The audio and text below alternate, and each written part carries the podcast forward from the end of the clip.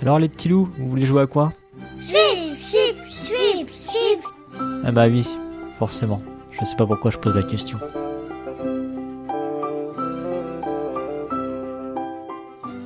Bonjour les mamans joueuses et bonjour les papas joueurs. Je suis Cyrus et cette fois je vais vous parler du carton de cet été à la maison.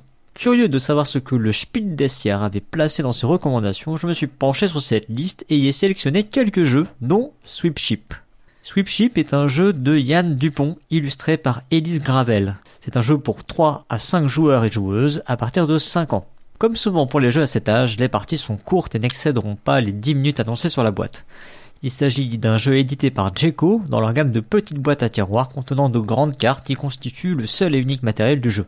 Le jeu est fabriqué en Chine et il vous en coûtera autour de 8 euros, mais le jeu n'est malheureusement pas disponible chez notre partenaire La Caverne du Gobelin. Dans Sweep Ship, le joueur ou la joueuse qui remportera la partie sera celui ou celle qui sera en possession du plus grand troupeau de moutons. Sur les cartes figurent des moutons, au nombre de 1 à 3, ou un loup, ou encore un chien. Les illustrations d'Elise Gravel feront un clin d'œil aux parents puisqu'elles rappelleront l'esthétique du dessin animé Les Simpsons.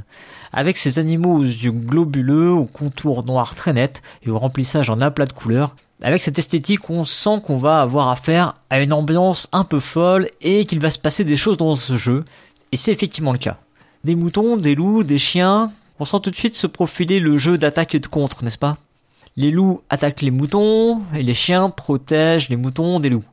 Eh bien, je ne vais pas vous le cacher, il y a de ça dans Sweep Mais c'est un peu plus subtil. Je vais vous expliquer ça tout de suite. Le jeu se découpe en plusieurs manches. Au début de chacune d'elles, les enfants reçoivent chacun trois cartes et vont devoir en donner simultanément une à leur voisin de gauche et une à leur voisin de droite. Tout le monde fait cela simultanément, puis on passe à la deuxième phase de la manche, l'attaque des loups. Une petite phrase rituelle est proposée dans le jeu pour lancer cette manche. Y a-t-il des loups ce soir? À ce moment, tous les joueurs en possession d'un ou plusieurs loups vont les révéler et les placer devant eux. Puis on va procéder à l'attaque des loups dans l'ordre du tour. Les loups permettent de voler une carte parmi celles qui restent en main au joueur de son choix. Le joueur ciblé peut alors jouer un chien s'il en possède un, auquel cas l'attaque se retourne contre le joueur qui a joué le loup. Ah, c'est assez vicieux.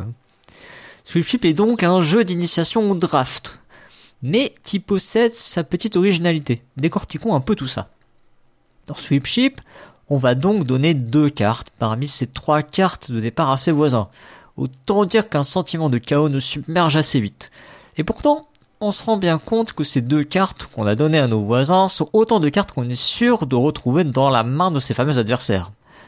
Autre point, les cartes qu'on reçoit peuvent également dire des choses sur la main de nos adversaires. Peu de chance en effet que vous récupériez une carte à deux moutons si votre adversaire n'a pas conservé une carte trois moutons. À moins qu'il n'ait des loups. Ah, ouais.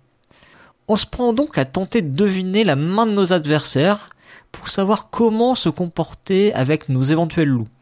Alors évidemment, euh, ça va prendre un petit peu plus de temps pour vos enfants. Il leur faudra quelques parties. Mais commencez à les interroger sur ce qu'ils ont en main pour savoir qui vous allez attaquer, et vous verrez qu'ils pourraient aborder le jeu de façon un peu plus tactique et subtile lors de leur prochaine partie.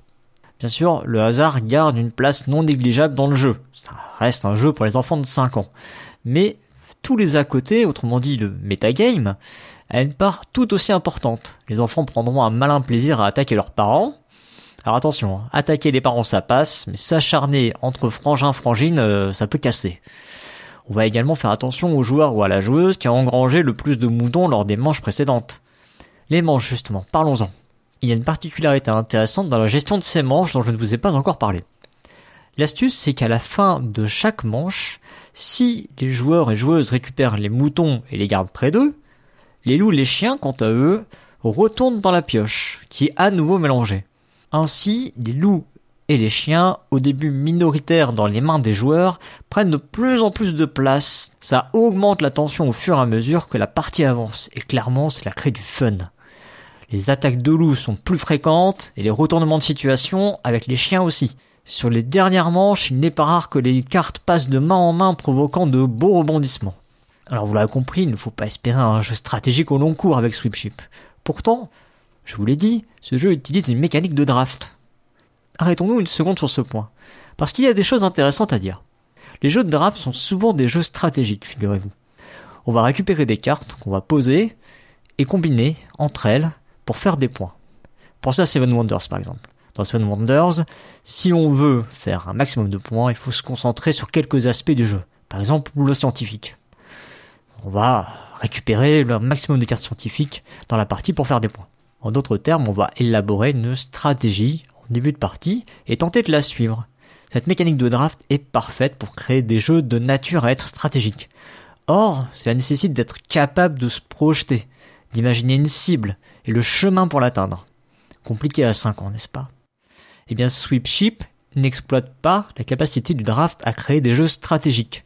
Au lieu de cela, il exploite une autre caractéristique de cette mécanique. C'est sa capacité à permettre le partage, la répartition, si vous voulez, de l'information autour de la table. Et c'est finement bien joué de la part de Yann Dupont, l'auteur du jeu. En revanche, quand je lis jeu de stratégie en sous-titre sur la boîte, je me dis que Jeko et moi ne sommes pas vraiment d'accord sur ce qu'est un jeu stratégique. Tout au plus, dans Sweepship, on peut envisager son prochain coup. Parce finalement, ce n'est qu'un coup, une manche. Donc, excusez-moi d'être un peu tatillon, mais moi j'appelle ça plutôt de la tactique. Voilà, c'est la fin de mon petit lexique pour bien parler jeux de société et en société. En conclusion, Sweepship est un jeu qui a beaucoup de chances de ravir vos enfants de par son thème et la mise en scène de celui-ci. Je le recommande particulièrement pour les familles qui seraient composées de trois enfants. Je rappelle que le jeu n'est jouable qu'à partir de trois joueurs et joueuses. Le jeu se jouera parfaitement bien entre enfants pour peu qu'il y ait un enfant assez grand pour mélanger les cartes. À ce propos, une autre petite remarque pour Jeko, c'est anecdotique certes, mais proposer dans les règles que ce soit le plus jeune joueur qui mélange et distribue les cartes dans un jeu destiné à des enfants de 5 ans, je ne trouve pas ça très pertinent. Si vous, parents, grands-parents, tontons, tata ou que sais-je, prendrez plaisir à découvrir le jeu avec des enfants, il y a tout de même fort à parier que vous vous lasserez vite. D'où ma recommandation, plutôt pour des familles composées de 3 enfants. Je le recommande également plutôt à 3 ou 4 joueurs ou joueuses, car le nombre de manches va dépendre de ce critère. Et à 5 joueurs ou joueuses, on ne joue que 2 manches, qui limitent largement la montée en tension du jeu, qui est quand même un des aspects les plus intéressants du jeu.